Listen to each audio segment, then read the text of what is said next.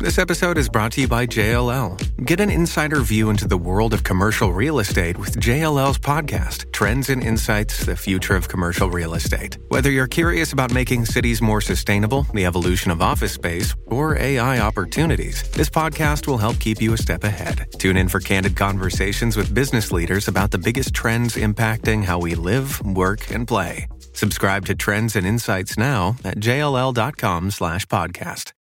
Bonjour à toutes et à tous. Le Danemark a inauguré un site de stockage de dioxyde de carbone à Esbjerg dans le sud-ouest du pays.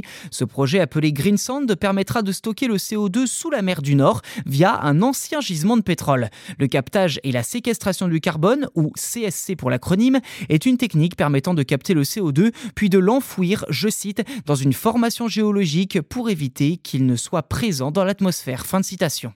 Depuis environ 20 ans, la technologie de captage du CO2 connaît une accélération importante en réponse au réchauffement de la planète. Ainsi, le Danemark inaugure le premier cimetière de CO2 au monde, appelé Greensand. Bien que le CSC soit encore balbutiant et très coûteux, le GIEC le considère comme un outil essentiel pour freiner le réchauffement climatique et la Commission européenne a annoncé en décembre dernier son intention de déployer cette technique partout où ce sera possible.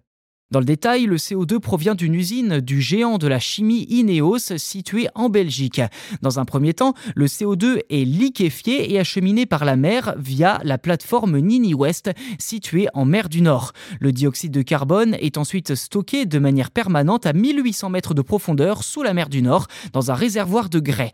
Les acteurs du projet prévoient de stocker 1,5 million de tonnes de CO2 par an et l'objectif est d'atteindre un stockage de 8 millions de tonnes de CO2 par an en 2030, soit environ 13% des émissions de CO2 annuelles du Danemark.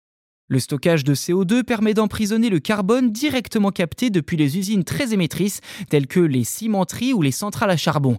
Si plus de 200 projets sont aujourd'hui opérationnels ou en développement à travers le monde, Greensand se distingue en séquestrant le carbone d'autres pays.